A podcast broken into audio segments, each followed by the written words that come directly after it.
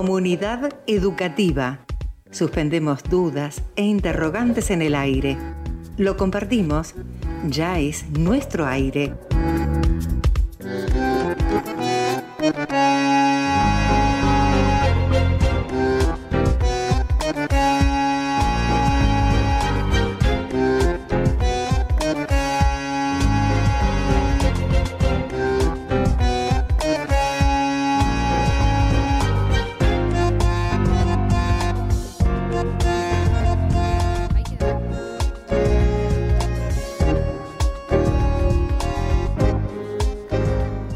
Parece que nunca lo mencionamos, pero nos gusta mucho la presentación musical de nuestro programa, más allá de lo que vamos seleccionando para cada lunes. Estamos hablando de Piazzolla, de Astor Piazzolla, el marplatense nacido allá por la segunda década del siglo XX, 1921 para ser un poquito más precisos, de los compositores de tango más importantes, no solamente de nuestro país, sino también del mundo, al menos en ese gran género musical que llegó por diferentes lugares. Lo que usamos para acompañar nuestros programas es un disco llamado Sesión Electrónica, aunque esté escrito en inglés, que toma parte de su obra y le agrega un poquito de ritmo a través de una computadora, pero sin perder la originalidad de sus creaciones. Adiós Nonino, Libertango, Otoño Porteño. Bueno, en fin, algunos de los temas que suenan de fondo incluso mientras tenemos nuestras charlas. 9 de agosto de este 2021 que va pasando ahora con un poquitito más de libertad, un poquitito más rápido quizá que los últimos veces, meses que nos ha tocado vivir. Tiempos estancados que ahora parece queremos como apurar de la manera que sea. Eso también a veces puede ser un problema. Comunidad Educativa abre hoy una serie de intercambios que tienen que ver, dicho así, a grosso modo, con la modalidad de escuela técnica y que tanto tiene que ver, además, con el trabajo, que tanto tiene que ver con un modelo educativo particular, que tanto tiene que ver con el contexto en el que va desarrollándose todo ese armado. Algo que nos permite pensar también en lo que pasa o puede pasar con el después, cuando eso que tantos consideramos como eje ordenador de nuestras vidas, el trabajo, empieza a flaquear. La solidez de un proyecto, la planificación de cada una de las partes, también de un modelo de país. Solemos proponer el ejemplo del fútbol infantil, que conocemos por tareas que desarrollamos a diario todas las semanas, para relacionarlo un poquito con lo que nos pasa en términos educativos. No es un capricho, sino que es algo que tiene que ver también con el día a día de nuestra comunidad educativa, más allá de mayores o menores grados de formalidad. Hay ahí también muchas cosas para poner sobre la mesa y sentarnos a charlar un ratito. ¿Qué tenemos para ver y analizar desde nuestras miradas docentes cuando nos convertimos en conductores, por decirlo de algún modo, de los procesos de aprendizaje de personas de 10, 11, 12, 13, 14 años? ¿Cuántas de las cosas que hacemos, siempre pensándonos desde una mirada docente, pueden obstruir los procesos de enseñanza que se desarrollan en la sociabilización y en la relación, por ejemplo, con el error, con la equivocación? ¿Cuándo y cómo podemos darnos cuenta si es que estamos trabajando para mejorarlo o si en realidad lo que hacemos no alcanza ni cumple con las funciones específicas para las que hemos sido designadas, designados? Son preguntas que nos hacemos permanentemente, incluso en los diferentes niveles de la educación que nos toca atravesar, como estudiantes primero y como docentes después. Hoy vamos a hacer el intento de conocer algunos detalles de nuestra educación técnica y más precisamente de nuestra escuela técnica. Y para eso, claro, hay que hacer preguntas a quienes caminan ese universo.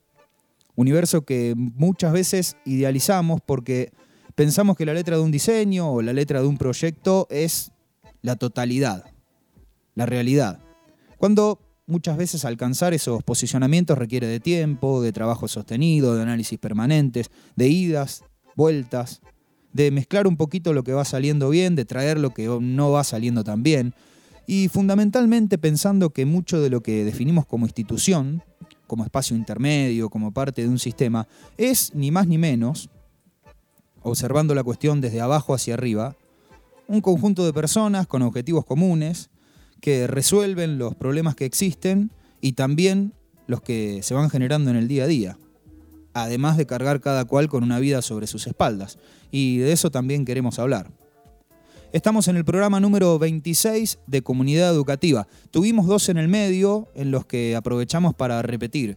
Primero, aquel inicial que tuvimos, el número uno, y después el que utilizamos como resumen de nuestro nivel inicial, recolectando las voces que vinieron a charlar sobre la cuestión. Haciendo algo que, como nos hace bien, lo compartimos. Porque el trabajo, el conocimiento, la enseñanza, el aprendizaje son eso también, procesos colectivos. Cada cual aportando lo suyo, cada cual dejando su mejor partecita para que todo marche y simultáneamente se fortalezca. Hasta las 9 de la noche estamos haciendo comunidad educativa, en un lunes muy fresquito, acá en 4KL Radio Stream.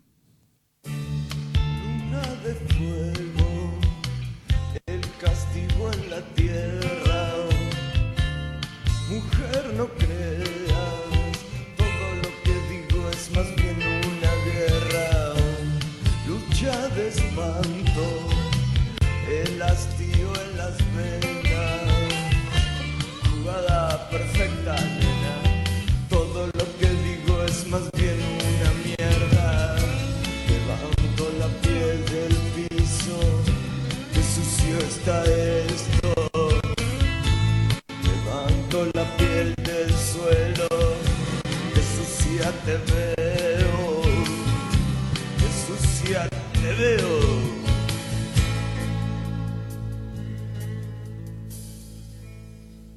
Pequeños agujeros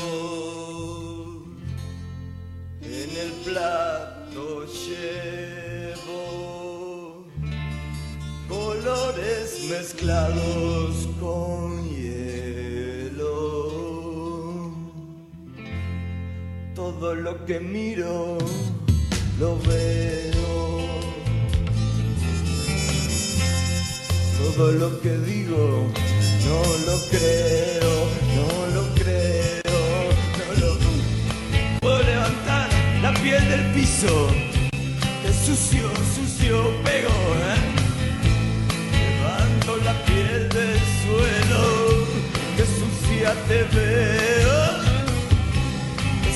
sucia te veo, sucia.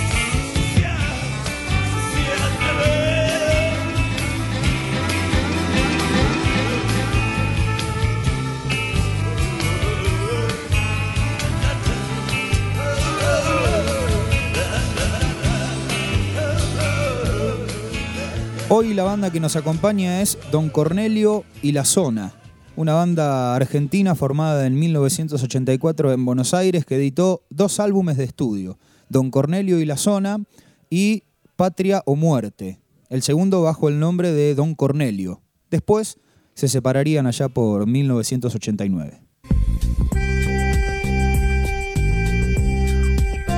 Todas las perspectivas, una sola verdad todas las miradas, una misma realidad, una misma realidad, comunidad educativa.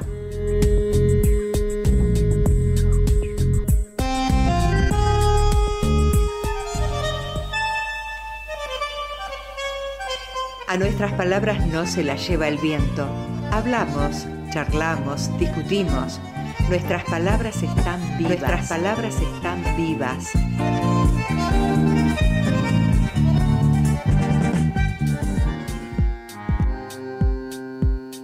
Casi 10 minutos pasaron de las 8 de la noche en este nuevo 9 de agosto. Estamos en www.4kl.com.ar y pueden comunicarse a nuestro WhatsApp, el WhatsApp de la productora de la radio, al 2262 63 36 07. Como siempre les recordamos, nos escuchan no solamente en ese www, sino también en la aplicación de 4KL Radio Stream que puedan descargarse en cualquiera de sus teléfonos celulares y después pueden encontrar la lista de comunidad educativa en Spotify. Ahí tenemos desde el primer programa hasta el actual, porque lo vamos subiendo a medida que vamos finalizando para que lo puedan escuchar en cualquier momento y en cualquier lugar. Hemos pasado por los diferentes niveles de nuestra educación y vamos buscando los títulos o los nombres de las cosas para en realidad poder charlar de la mayor cantidad de espacios que tenemos en nuestra comunidad educativa. Hoy nos visita en este 9 de agosto, frío repetimos, que me parece que anticipa una linda helada. Nuestro operador técnico podría salir a correr mañana tempranito, tipo 5 y media, 6, para, para verla, disfrutarla. Ah, mañana tiene que ir a la escuela. Bueno, estamos con Elsa Guillermo que ha venido a charlar un rato con nosotros y estamos muy agradecidos por eso, para charlar un poquito de nuestra educación técnica. ¿Cómo estás, Elsa? ¿Todo bien? Muy bien, muchísimas gracias por la invitación. Bueno, un placer. Te han recibido acá como una más de la casa. Ya sí, obvio. Hay confianza. Hay, confianza. Bueno, em, tomamos siempre como punto de partida la idea de que nos cuentes un poquito tu historia en el plano de la comunidad educativa, tu historia formativa en el plano teórico, pero también en el, plano práctico que te condujeron caminitos hasta, hasta el lugar que estás ocupando hoy. Bueno, eh, mi, trayectoria como docente inicia en el año 99, eh, pero previo a eso, digamos, la, la primer carrera que estudio eh, no tenía nada que ver con la educación técnico-profesional, nada que ver, lejísimos de ahí, nunca me imaginé que iba a estar hoy, más de 20 años después, en, esto, ¿no? en la ETP que la amo profundamente y que fue todo un descubrimiento para mí. Eh, la primera carrera con la que me formé fue el profesorado de educación inicial y mm, ni bien eh, me recibí al poco tiempo, había sido mamá y surgió la posibilidad de estudiar la carrera de bibliotecaria profesional en La Plata. Y de hecho, bueno, ahí lo conocí a Vaya este, por esas andanzas. Em, y bueno, la carrera es puntualmente técnica, ¿no? es una formación técnico específica y, me dio como otra impronta, ¿no? venía de haberme formado eh, con más eh, especialización en todo lo que es la didáctica, la pedagogía, la psicología. Eh, y entré en un terreno que era muy distinto, ¿no? que precisamente formaba técnicos en un, un área que tenía que ver con manejar la documentación, la información y cómo poner al servicio público eso, ¿no? Entonces fue como una beta que mm, honestamente me detonó la cabeza en ese momento, porque tal vez uno cree que ser bibliotecario es simplemente ordenar libros prolijitos y sacarle la tierra y en realidad no es así. Hay todo un trabajo técnico que ocurre que tiene que ver con el análisis de la, de la información y la organización eh, que es muy rico cuando uno entra en ese terreno. Bueno, esta carrera, iniciar esta carrera es la que me permite abrir la primer puerta a comenzar a desempeñarme como docente en el año 99 en la escuela agraria. Eh, primero con una suplencia y, luego, bueno, algo que duró 18 años, ¿no? En, en, paralelo a eso es que se crea la escuela técnica y cuando se crea el cargo de bibliotecario tengo la, oportunidad de comenzar a trabajar ahí.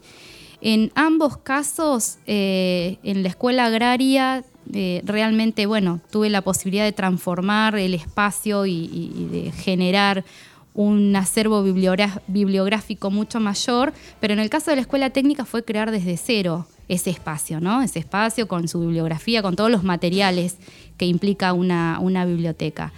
Eh, y fue precisamente empezar a enamorarme de lo que es la educación técnica de nivel medio, que es uno de los ámbitos de la educación técnico profesional.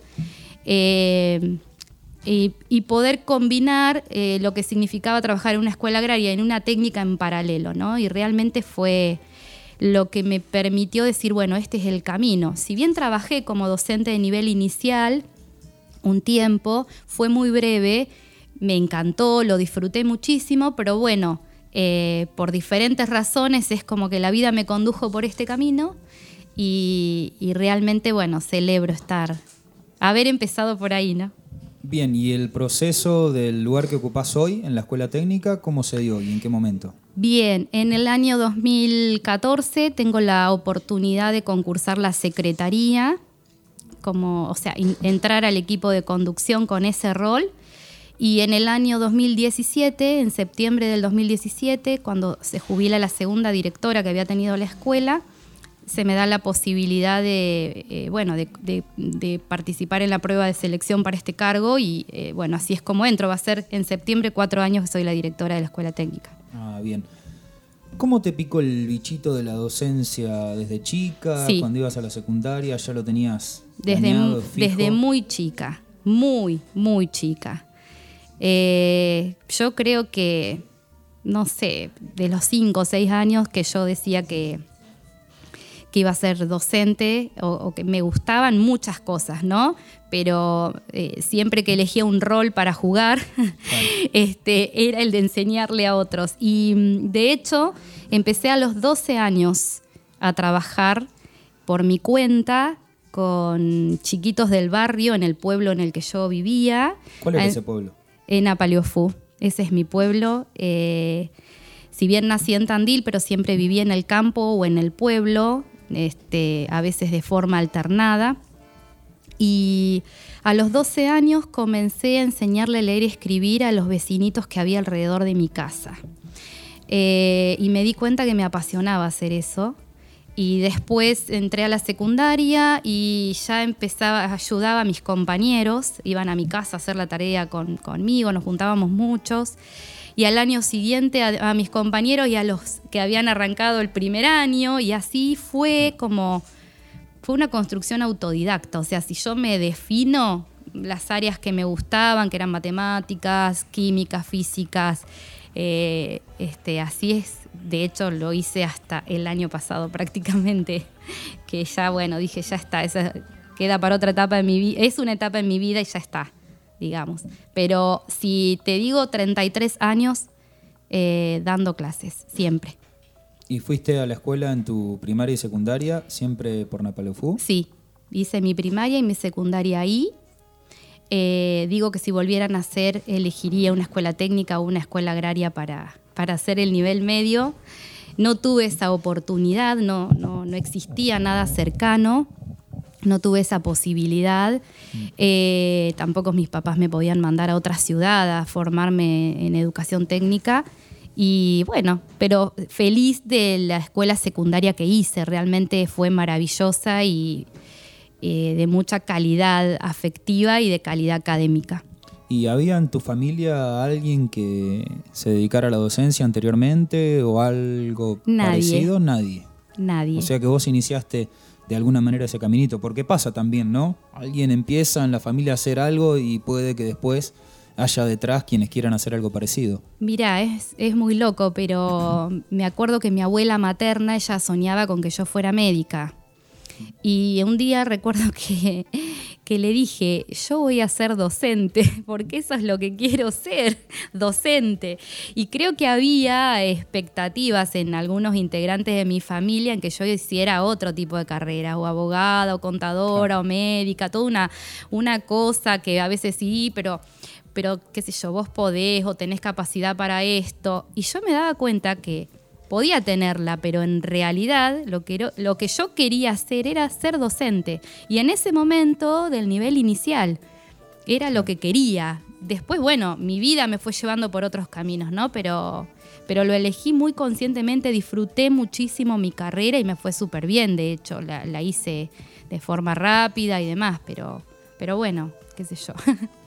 Fueron muy distintas las vivencias que tuviste en cada uno de los procesos formativos, mezclando lo que incorporaste desde la teoría y lo que te fue mostrando la vida después en tu práctica? Mira, hubo algo interesante que cuando hice la carrera del profesorado de educación inicial, recién salidita de la secundaria, ¿sí? irme a vivir a Tandil, con todo lo que conllevaba eso en ese momento, eh, año 93, Em, con mucho esfuerzo, los fines de semana a veces daba particular para tener un mango más para las fotocopias o para materiales, porque a mis viejos realmente, mi papá peón rural, le costaba un montón eh, este, poder, poder ayudarme económicamente con mi carrera. Bueno, allá tenía parte de mi familia, mis, mis abuelos paternos y algunos de mis tíos, que son los que me ayudaron.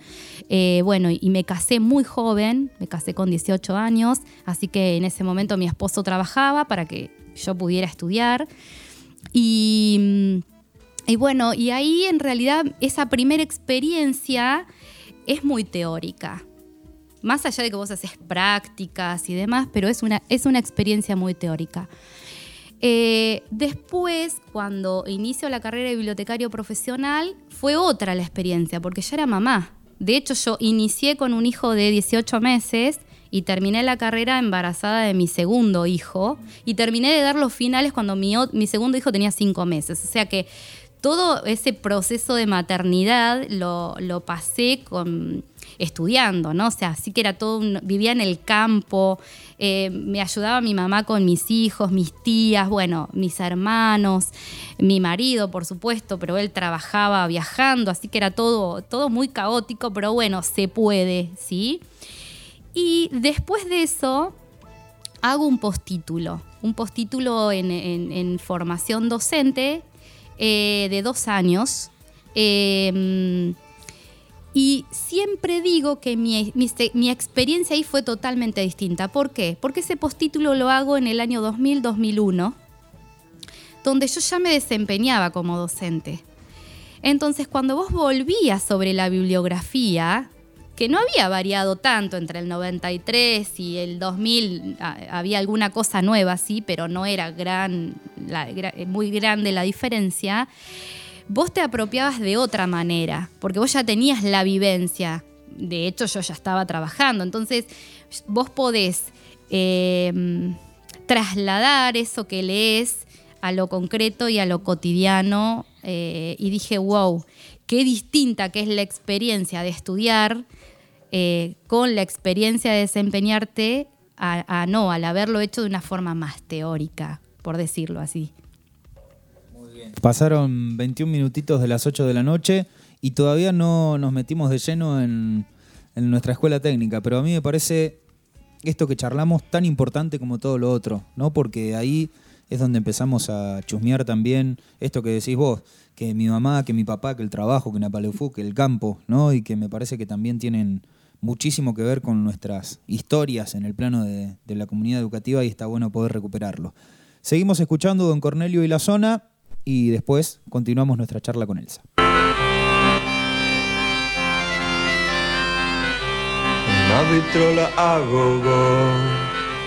Tocando y tocando. Pozo guerrillero irascible, bombardeando, bombardeando. Demostró el pavor de una manera peculiar. Resortes de sillón de casa familiar. Antiguo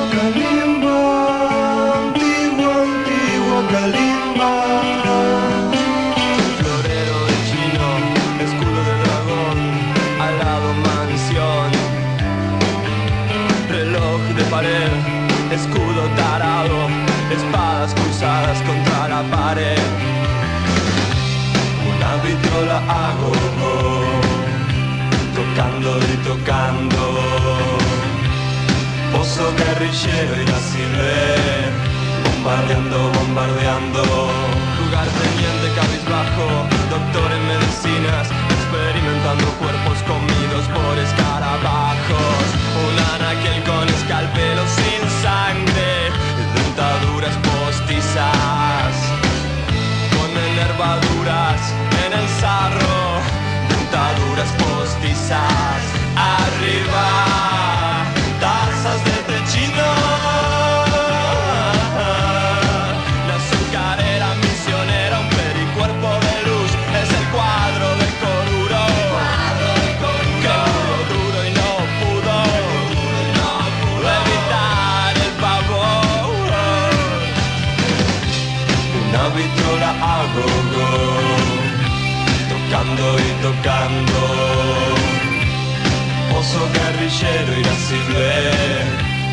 bombardeando, bombardeando.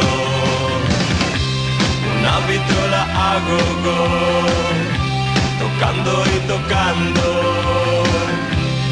Oso guerrillero irascible, bombardeando, bombardeando. Una vitola a go tocando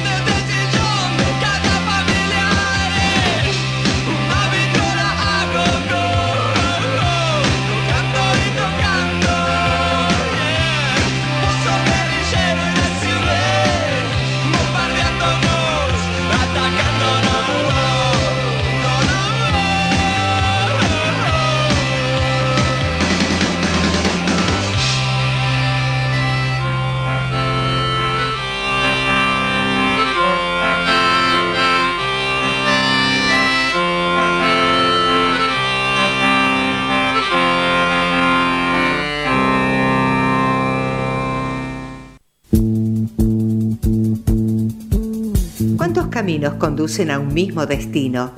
Vamos por todos los temas. Comunidad, comunidad.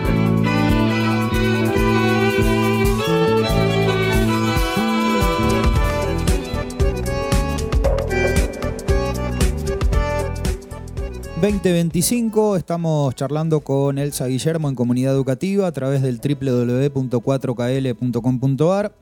...en nuestra lista de Spotify... ...y también en la aplicación que se descargan en sus teléfonos celulares. Ya hicimos una especie de presentación, siempre resumidita, ¿no? Siempre un cachito es lo que podemos charlar con el tiempo que empleamos, pero muy valioso también. Nos convoca la modalidad, pero también nos convoca, y aprovechamos la oportunidad naturalmente, la escuela técnica.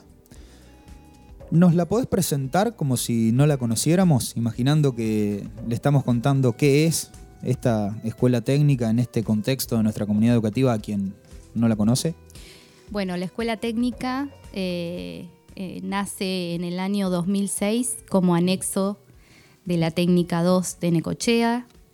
Eh, en, en realidad eh, es eh, el ex intendente Hugo Rodríguez el que considera sumamente necesario tener una, una escuela técnica en Lobería, que si bien estaba la escuela agraria, pero la escuela técnica podía brindar otro tipo de perfil profesional que Lobería lo estaba necesitando. Yo creo que fue realmente muy visionario eso eh, y, celebro que haya podido que haya sido él quien haya podido llevar adelante ese proyecto y que realmente haya tenido acompañamiento en ese momento provincial y nacional para, para poder desarrollar ¿no? esta idea.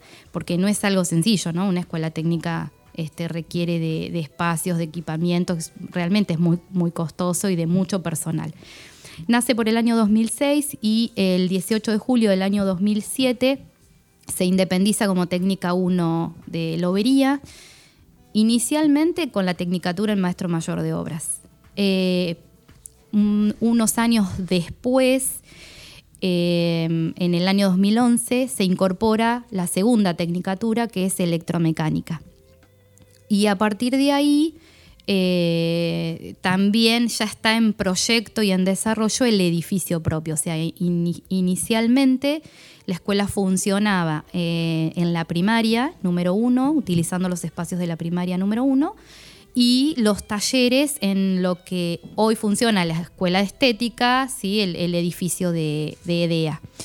Eh, pero bueno, como, como todo edificio viejo o como el hecho de compartir un edificio con otra institución, con otras necesidades, con otra dinámica, con otra eh, eh, este, edad, edades de estudiantes, no, no es fácil, pero siempre hubo una hermosa convivencia y un gran trabajo que se pudo hacer. En el año 2012, el primero de agosto del 2012, nos mudamos a, a nuestro edificio eh, con esas dos tecnicaturas y en el año 2017 se incorpora la tecnicatura en multimedios, o sea, eh, En el 2019 tuvimos la última cohorte de maestro mayor de obras, de egresados, y el año pasado, o sea, en el 2020, tuvimos la primer cohorte de egresados de, de multimedios. Eh, siempre con una matrícula importante, eh, que, que ha oscilado entre los 270 y 220 alumnos en, promedio, ¿no? según el año. Y eh, también con un volumen de secciones que tuvimos entre 16 y 14 secciones como tenemos ahora. Bueno, el edificio a su vez se le ha podido hacer entre el año 2017 y 2018 algunas ampliaciones eh, y es- estamos haciendo pequeñas reformas al haber incorporado la tecnicatura en multimedios. Eh, hoy tenemos electromecánica y multimedios eh, como las dos tecnicaturas activas, digamos. Es más o menos eso, sería como presentación. Sí. Em, ¿Cómo es el proceso en el que se toma la determinación de colocar, por decirlo de alguna manera, esta tecnicatura y no aquella? ¿Cuáles son todos los elementos? Porque uno dice, bueno, ¿y cómo se hace esta selección, esta elección? ¿Cómo proyectamos? ¿Cómo...? Mira, en la provincia de Buenos Aires hay 19 tecnicaturas, ¿sí? Eh, de, ese, de ese núcleo de tecnicaturas vos elegís no de manera azarosa. Existe un proceso que, de debate que se trabaja en las mesas distritales del COPRET. Eh, para los que no saben qué es el COPRET, es una comisión eh, para la educación y el trabajo en donde participan eh, no solo el sector empresarial, el sector este, socioproductivo, sino las, instituciones educativas vinculadas a, a formar perfiles profesionales y laborales. Por eso en una mesa de COPRET están los representantes de las escuelas técnicas, escuelas agrarias, los centros de formación profesional y laboral, los institutos superiores, la, la parte laboral de las escuelas especiales, etcétera. O sea, eh, ese es el, eh, digamos, el espacio de debate. ¿Qué se hace en ese espacio de debate? Bueno, se observa eh, la región, el distrito, eh, cuáles son las actividades productivas y en base a eso se define, bueno, cuál sería el, perfil profesional que más se necesita o que se necesitaría desarrollar eh, en función a la demanda de, de un profesional específico, ¿no? O en un área o en una familia profesional específica. Así es como se inicia. Eh, después, obviamente, también aparece eh, las sugerencias o recomendaciones que te da la Dirección Provincial de Educación Técnica, eh, que tiene, obvio, su injerencia y sus indicaciones, sus sugerencias o recomendaciones. Eso se traslada a través de los inspectores. Y en el caso puntual de la Tecnicatura en Multimedios, tenemos la particularidad que de las 168 técnicas que hay en la provincia de Buenos Aires, somos la décima escuela técnica en implementar la tecnicatura. Es una tecnicatura muy nueva que nació en el año 2009 y eh, nosotros somos la décima escuela técnica en la provincia y eso no es poca cosa. Estamos en un núcleo en la región 20 en la que Balcarce, Tandil, Necochea y Lobería tenemos la tecnicatura en multimedios. De un total de 10 instituciones con la tecnicatura. Me parece que es una cifra importante. ¿sí?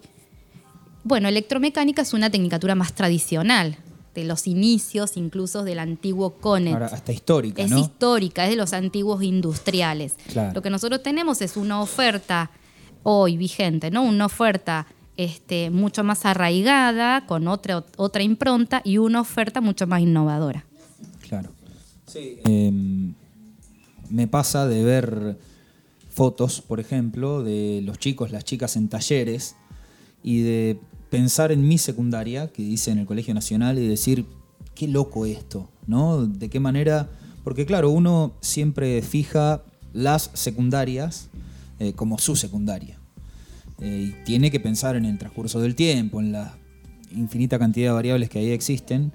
Y claro, un taller eh, y esa sensación de trabajo colectivo, sobre todo, que es eh, que a mí me- llama muchísimo la atención y que hasta me cuesta imaginar en cierto aspecto. Todo, bueno, a la mañana es esto, a la tarde aquello. eh, vos seguramente con, la experiencia y con el conocimiento del, del funcionamiento interno y demás, por ahí lo tenés eh, mucho más vivido. Ahora, en la comunidad de eso, ¿cómo fue? Cuando apareció o cuando van apareciendo las nuevas tecnicaturas. eh, Yo creo que al principio no se entendía muy bien qué rol cumplía una escuela técnica en, en- en una comunidad, ¿no? Y, y eso es entendible porque, digamos, si vos no viviste, en no vivís en una comunidad donde hay escuelas técnicas tradicionales, como puede pasar en la ciudad de Necochea o Tandil o Balcarce, eh, es eh, es difícil o si no tuviste la oportunidad de conocer también. Y lo otro que suele aparecer o solía aparecer tenía que ver más con una cuestión de género, es decir, ah, la escuela técnica es para los varones. Y bueno, nosotros pudimos demostrar con nuestra escuela eh, una escuela con equidad de género sostenida en el tiempo, eh, una escuela que representa a nivel país la equidad de género, a nivel país, no estamos hablando solo de, de la zona, somos de las más de 1.600 escuelas técnicas que hay en el país, ¿sí? la escuela por excelencia con equidad de género. Y con equidad de género incluso en una tecnicatura como electromecánica, que está em, conceptualizada como que es para varones, ¿no? Eh, entonces, eso es muy curioso. Y bueno, de hecho, te, te hago un plus a tu pregunta. Este año, em, ese, esta cuestión fue tomada por una universidad de Chile, por la Universidad de Hurtado. Eh, fue tomada como ejemplo nuestra escuela y, y el caso de la Escuela Técnica 1 de Lobería va a ser tomado en un informe que va a realizar esa universidad para la CEPAL, la Comunidad, la Com- Comunidad Económica para América Latina y el Caribe, eh, que es un riñón de la ONU. Entonces, nuestra escuela va a ser un símbolo en Latinoamérica de equidad de género. Y eso no sé cuánta gente en Lobería lo sabe, en realidad. Eh, entonces, creo que nos han ocurrido en estos 15 años ¿no? de vida un, un aluvión. un aluvión de cosas, un aluvión de cosas. Eh, y nos hemos ido posicionando como institución. Entonces, hoy es una institución elegida por un sinnúmero de estudiantes y de familias, pero hubo que romper también con algunos paradigmas, preconceptos que existían de lo que significaba ir a una escuela técnica, Eh, y como toda institución le lleva un tiempo posicionarse en su comunidad, eso es así, es real, o sea, nada ocurre de la noche a la mañana, todo es un constructo que se realiza, vos tenés que trabajar, vos mencionaste algo muy interesante cuando decías cómo ves el, el trabajo colectivo en taller, una escuela técnica no se concibe si no es con ese formato de trabajo. No es un aula, o sea, el aula tradicional no sirve en una escuela técnica. La escuela técnica forma gente para trabajar en equipo con otros, de manera colaborativa, colectiva, pensando en su comunidad, pensando resolver problemas reales. Eso es, eso es el perfil de un técnico, ¿sí?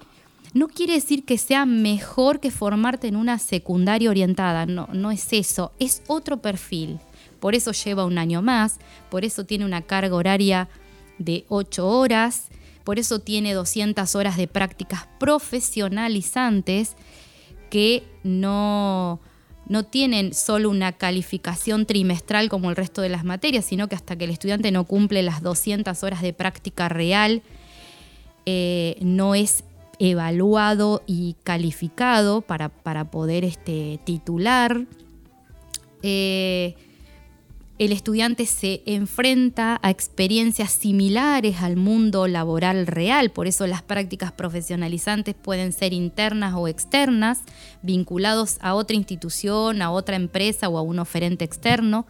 Entonces, bueno, más allá del contexto de pandemia que complicó un montón Sí. de cosas, pero pensemos en un contexto post pandemia o, o anterior a la pandemia, es, es cómo funciona, digamos, eh, una escuela. Entonces, eh, cuando un estudiante elige una escuela técnica o una familia, la tiene que elegir entendiendo que son siete años, que son ocho horas, que em, si bien va a tener toda la formación en el campo general, hay todo un campo científico, tecnológico y técnico específico y el último campo que es el de la práctica profesionalizante, que es cuando el estudiante se enfrenta a una situación lo más similar o lo más parecido a el mundo laboral real. Bien. Me quedé pensando esto último que decías a propósito del trabajo en equipo, bueno, y la caracterización quizá interna. Esos estudiantes, esas estudiantes, em, se encontraron en su momento con eso y vieron que era algo muy distinto porque quizá no se lo imaginaban, porque no existía o porque no tenían personas cercanas mayores que ya lo hubiesen hecho. Eh, ¿Fue variando el perfil de, los estudiantes en el tiempo también? Sí, em, vos tenés o, o tenías mm, un grupo de estudiantes, un núcleo de estudiantes que no sabían, porque para, para muchos de ellos eran los primeros que accedían a la educación de nivel medio. ¿sí? De hecho, hay muchos chicos eh, y siempre fue muy emotivo y muy movilizante los actos de fin de curso, porque muchos de ellos eran los primeros en su núcleo familiar en terminar el nivel medio y encima con el plus de ser un técnico, ¿no? de recibir un título técnico. Y eso era muy fuerte porque uno veía realmente la emoción de la familia con ese logro.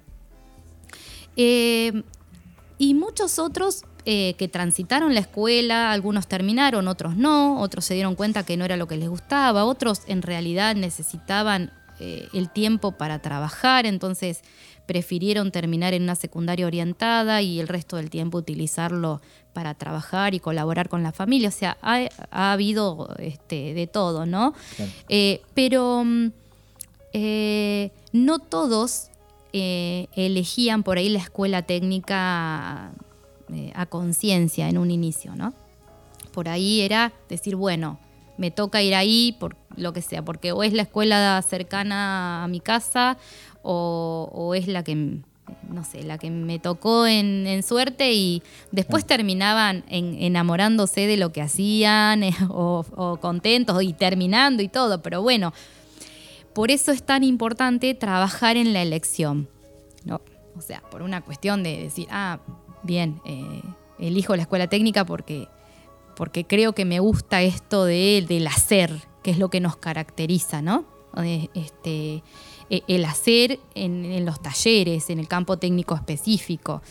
Y, mm, y eso fue mutando a través del tiempo. ¿No? O sea, eh, est- esto- estos últimos años, por ahí lo que nos ha ocurrido es que cuando la familia va a inscribir el estudiante, vos le preguntás y le repreguntás, mirá que son siete años, mirá que este, mm, eh, tenés que venir doble turno, que son muchas horas y no, sí, quiero, quiero ser técnico. Y algunos hasta eh, hay estudiantes este año, de primer año, que ya saben hasta qué tecnicatura van a elegir. O sea, con una claridad impresionante. Creo que también habla de un trabajo que hemos realizado todos los, los que hemos pasado por esa escuela, docentes y estudiantes, un trabajo en donde vos vas poniendo en valor a la escuela técnica, el rol de la escuela técnica en la comunidad. Como te decía hoy, no construimos de un momento para el otro eso.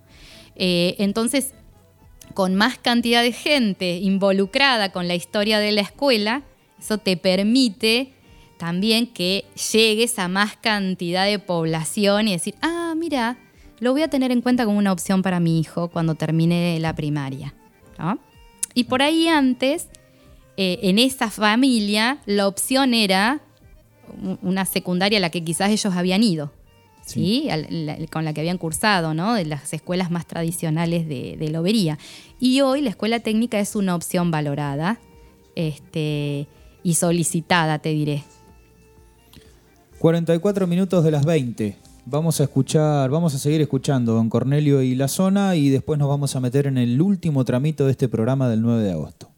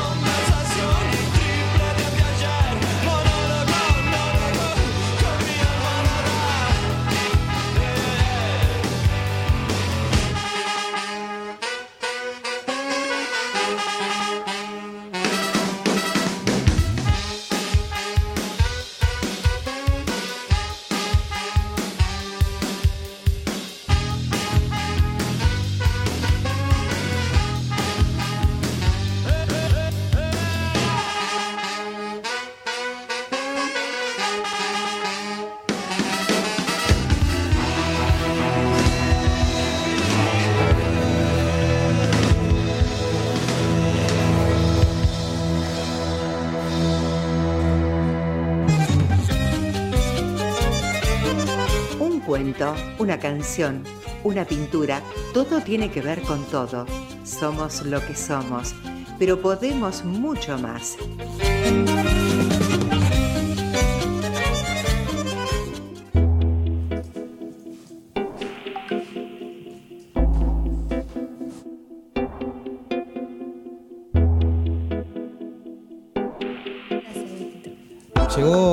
Cafecito, te lo trajimos un poco tarde, ¿no? Casi sobre la despedida, pero lo trajimos Para al el fin. cierre ahora. Claro, para el cierre, para, para no dejarte sin nada. Estamos en la productora 4KL con Sergio Ale, con la señorita Rosa Fernández también, gran amiga ella, gran compañera de este programa, ama a este programa, junto con sus cortinas musicales, y el señor Augusto Mónaco que anda de paseo. Y Y hace el café. y hace el café, un rico café. Estamos en la última partecita de nuestro programa. Elsa, me genera curiosidad, esta es una pregunta que más que proyectarla para quienes nos escuchan es mía prácticamente. Em, el cuerpo docente, ¿no? Porque uno dice, bueno, la escuela técnica, eh, por ahí en el aspecto general, con esto que decías en un principio, con el aspecto pedagógico, didáctico, hay cosas que en, una, en una formación docente clásica, por llamarla de alguna manera, están presentes. Pero después cuando nos empezamos a meter en lo específico, ese saber hacer, cómo hacemos para encontrarlo, enseñarlo, eh, alguien que cargue con la práctica, ¿cómo es todo, todo ese proceso? Sí, mira, eh, la- educación técnica en el nivel medio se, divide, digamos, esos siete años en lo que es el ciclo básico y el ciclo superior. El ciclo básico de tres años, el ciclo superior de cuatro años. Y em, que, a ver, conseguir un personal que realmente eh, sea eh, formado para poder dar esas materias del campo técnico específico, obviamente que no es fácil. Y esto lo traigo a colación de una pregunta que me hiciste al inicio, es decir, cómo se piensa una tecnicatura, cómo se pone en marcha una tecnicatura. Uno de los factores que se tiene en cuenta también en un lugar es poder tener profesionales calificados que puedan dar esas materias. Claro. Entonces, eso también te, un poco como que te marca el camino de decir, bueno, ¿qué elijo? ¿no? O sea, ¿qué tecnicatura elijo? Te pongo un ejemplo. En la provincia de Buenos Aires la tecnicatura en aviónica está, pero ¿cuánto personal tenemos eh, en lobería para poder tener una tecnicatura de ese tipo? O sea, tenemos además un- una pista en la que, pudiera, la que podemos trabajar con aviones. Bueno, la realidad es que este, está el aeroclub, pero eso no es suficiente para, para formar técnicos en aviónica, por ejemplo, como sí tiene Bahía Blanca, ¿no? La técnica este, de Bahía, que, que- que una de sus tecnicaturas es esta. Entonces, uno de los factores importantes cuando elegís una tecnicatura es, bueno, qué perfil de profesionales que puedan dar esas materias del campo técnico específico y científico tecnológico tenemos en el distrito o en los distritos vecinos, ¿no? Eso es una de las cosas importantes. Ejemplo, la tecnicatura en multimedios, la cobertura de todo, de esos dos campos que te mencioné. El campo general no se, se cubre a través de la Secretaría de Asuntos Docentes Sí. por listado. Pero los otros dos campos de la formación eh, y bueno, y el campo de la práctica profesionalizante, que es el cuarto campo de la educación técnica, se cubre por proyectos y por defensa de proyectos, ¿no? O sea, proyecto y entrevista. Entonces, eh, no es sencillo. Eh, por ahí en el caso de electromecánica, sí, por esto que te decía, ¿no? que es una, una, una tecnicatura más, de más años y entonces tenés un volumen de personal formado. Eh, así todo no es fácil. Nosotros en nuestra escuela, que somos un promedio de unos 105 docentes en total, eh, bueno, y, nuestros compañeros que son nueve auxiliares, eh, eh, te, genera un volumen de personal importante. O sea, una escuela técnica eh, es realmente un, espacio de mucha inversión, en todo sentido, ¿no? En recurso humano y después en lo que son los recursos materiales y el equipamiento. Eh, la relación, para que te hagas una idea en una escuela técnica, es por cada em, un docente que tenés, tenés dos estudiantes. Eso en cualquier escuela técnica del país puedes hacer la misma relación. Es uno a dos, siempre. Que por ahí en otros, en otros niveles no, no, no pasa eso. Claro. ¿Pero por qué? Porque vos tenés una caja curricular que además del campo general le tenés que sumar todo un campo de formación técnico específica que es amplísimo, con mucha carga horaria. Eh, pero eh, eso es precisamente lo que le da el plus a la formación, ¿no?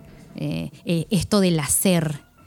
Una escuela técnica no se concibe de otra manera que no sea en el hacer, en el formular proyectos, en el pensar ideas de manera colectiva, en trabajar a partir de problemáticas reales, el trabajo interdisciplinario entre áreas, las ciencias naturales con la matemática, con el taller de, eh, no sé, de lenguajes tecnológicos, de sistemas o procedimientos, o en el caso de las tecnicaturas, ¿no? Eh, según la tecnicatura, eh, la materia que, que sea. O sea, es la única manera que podés concebir la formación de un técnico.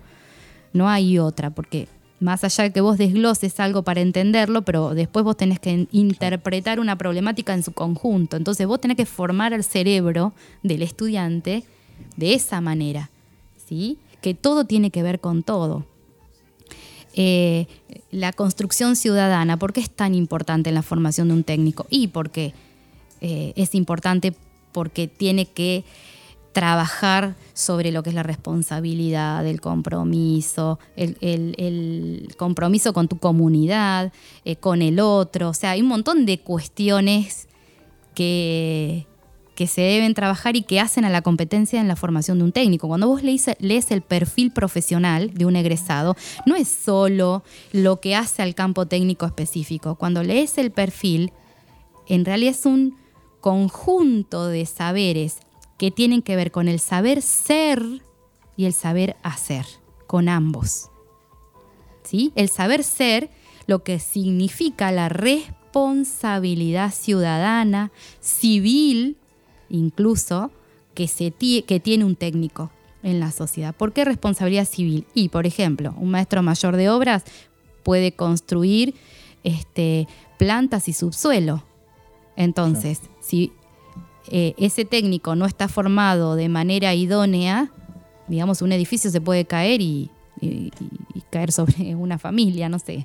Sí, sí, Eh, sí. Un electromecánico tiene hasta 20.000 voltios para trabajar. O sea, puede trabajar en torres de alta tensión, por ejemplo, ¿no? O sea, en toda la instalación de una casa. Un técnico en multimedios tiene una responsabilidad en el momento de la comunicación que es, es sumamente importante. Entonces, por eso es que eh, la formación técnica tiene estas dos cosas, el saber ser y el saber hacer, como Es- plus, ¿no? Es un gran resumen, me parece. Estamos en los últimos minutitos de nuestro programa. Te hago la última pregunta antes de nuestro cierre. Cositas que vos digas o pienses o consideres que están muy bien establecidas y que están muy bien logradas en la escuela. Y cositas que digas, esto nos falta un poquitito, hay que darle un empujoncito más. Sí, mira, vamos a ir a, algo que creo que en este momento está resonando, que tiene que ver con el trabajo, el, eh, la equidad de género, eh, a- puertas adentro de la escuela. Eso está, creo que, bastante bien logrado. Ahora, ¿qué falta hacia afuera de la escuela? Digamos, cuando desde algún ámbito te llaman solicitando un egresado, que sea un egresado o una egresada, ¿sí? todavía existe en la sociedad esta cosa de decir, ah, un, egre- un mándame un egresado. Mm, Bueno, creo que eso es un trabajo nuestro, o sea, algo para seguir avanzando sobre eso. Eh, y, y creo que se va a poder, ¿no? Pero bueno, tiene que ver con cómo salimos a la comunidad, realmente.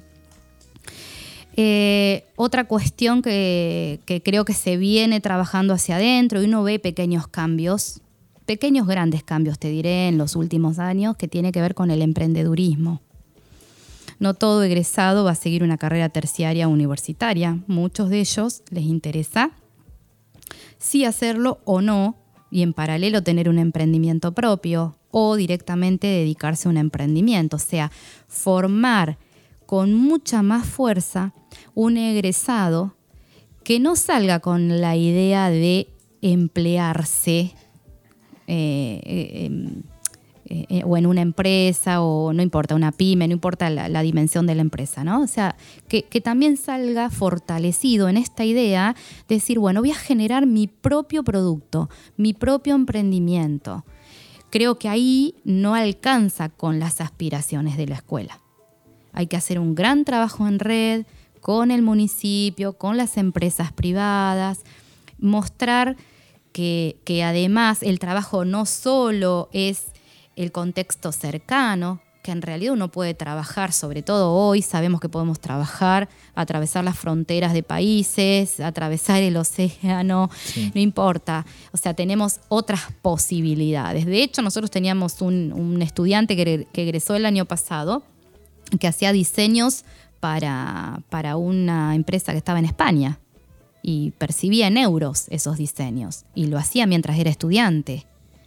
Entonces, mostrar que el campo laboral a veces no es lo cercano, ¿no? O sea, que, que hay eh, una amplitud de oportunidades y ahí es donde me parece que aparece en esto algo que hay que potenciar dentro de la escuela que tiene que ver con lo autogestivo, con el pensamiento crítico, reflexivo, la empatía, o sea, otras habilidades que también son parte de la formación de un técnico, de un ciudadano en general, digo, ¿no? Pero el técnico las necesita.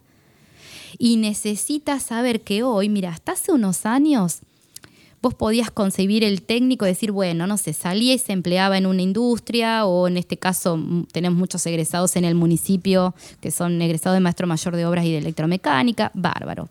Pero hoy, hoy, tenés que concebir otras habilidades. La habilidad de poder formar equipos de trabajo multidisciplinarios. Y voy a tomar algo que más de uno está cansado de escucharme de decirlo. En una oportunidad, en una, eh, en una capacitación en el INET, tuvimos la posibilidad de, eh, de conversar con Flores, que es el director eh, del INVAP, del Instituto de, del Instituto de Innovación Aplicada, ¿no? donde se lanzan los cohetes o donde se lanzan los satélites eh, o fabrican los satélites. Bueno, después sabemos que van a Cabo Cañaveral a lanzarlos, pero se fabrican, digamos, en, en el sur, ¿no? Bueno, y él nos dijo algo, un directivo de una escuela, no recuerdo de qué provincia, eh, le pregunta, bueno, usted como director de un instituto tan importante a nivel país, ¿no? Eh, ¿qué, eh, ¿Qué le pediría a las escuelas técnicas? Entonces él nos dijo una sola cosa, que les enseñen a trabajar en equipo. Con esa habilidad tienen gran parte del camino allanado. Y trabajar en equipo no necesariamente con gente que sea de tu perfil profesional, con gente de diferentes perfiles profesionales.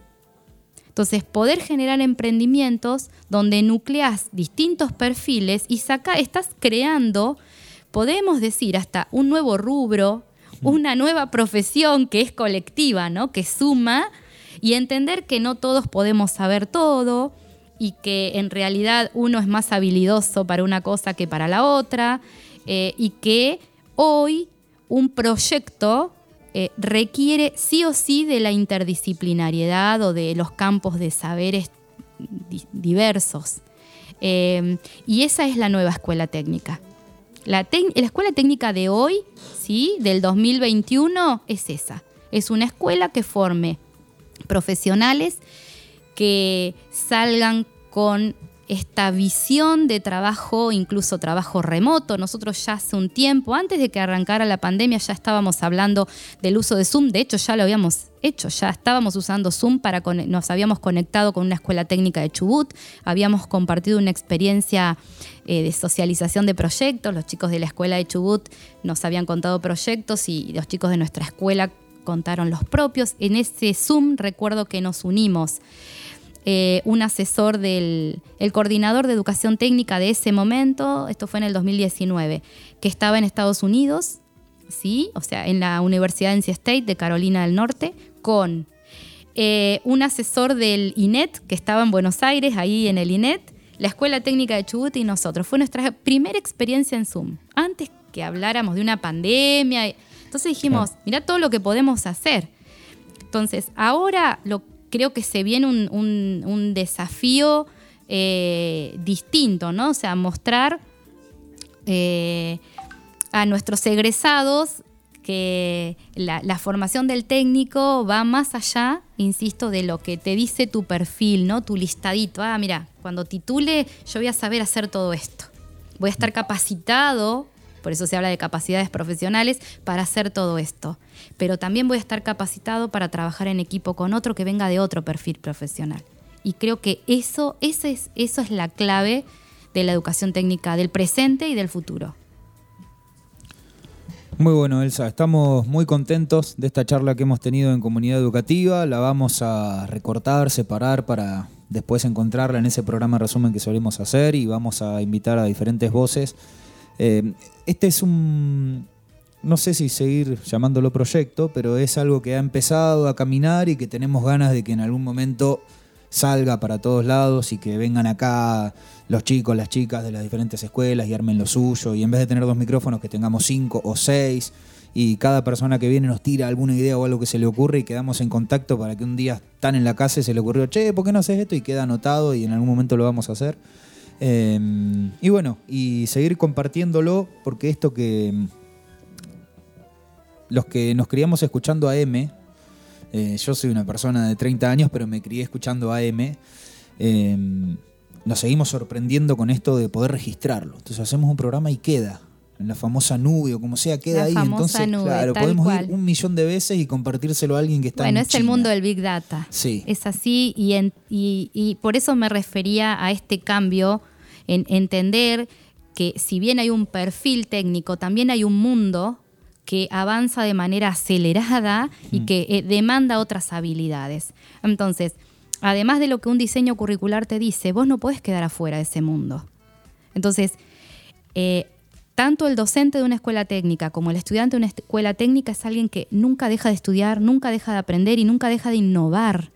Si vos cultivás esa semilla dentro de una escuela técnica, imagínate lo que le pasa a esa persona. Nunca va a dejar de aprender. O sea, esto, entender que nada es acabado, que nada es finito, sino al revés, que es infinito y que hay todo un mundo por descubrir. Si vos desarrollás esa habilidad en el estudiante, la habilidad creativa, el respeto por esa idea, aunque un nene en primer año te esté diciendo, yo voy a hacer un robot que, no sé, que vuele por el espacio, buenísimo, le tenés que decir. Esa es la idea, no hay techo. En nuestra escuela técnica no hay techo.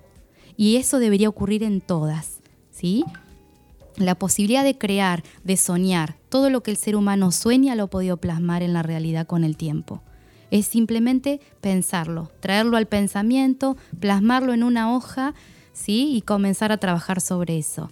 Y creo que eso también es algo que nos caracteriza como institución. Decir, bueno, qué bueno eso que pensaste. Y no que alguien te diga, ay, ¿cómo vas a, no sé, pintar un caballo verde o cómo vas a pensar que vas a hacer un, un, no sé, un robot que vuele? Sí, ¿por qué no? ¿Por qué no puede pasar? Porque ese estudiante, primero que se va con un crecimiento eh, no solo académico, sino como persona, de sentir que puede y que todo lo que quiera crear lo puede crear, ¿sí? Y eso tiene que ser un, un leitmotiv dentro de una escuela técnica. Soñar todo lo que quieras hacer que lo vas a poder hacer. Para mí eso es clave en una institución. Nos pasamos unos minutitos, pero valió la pena.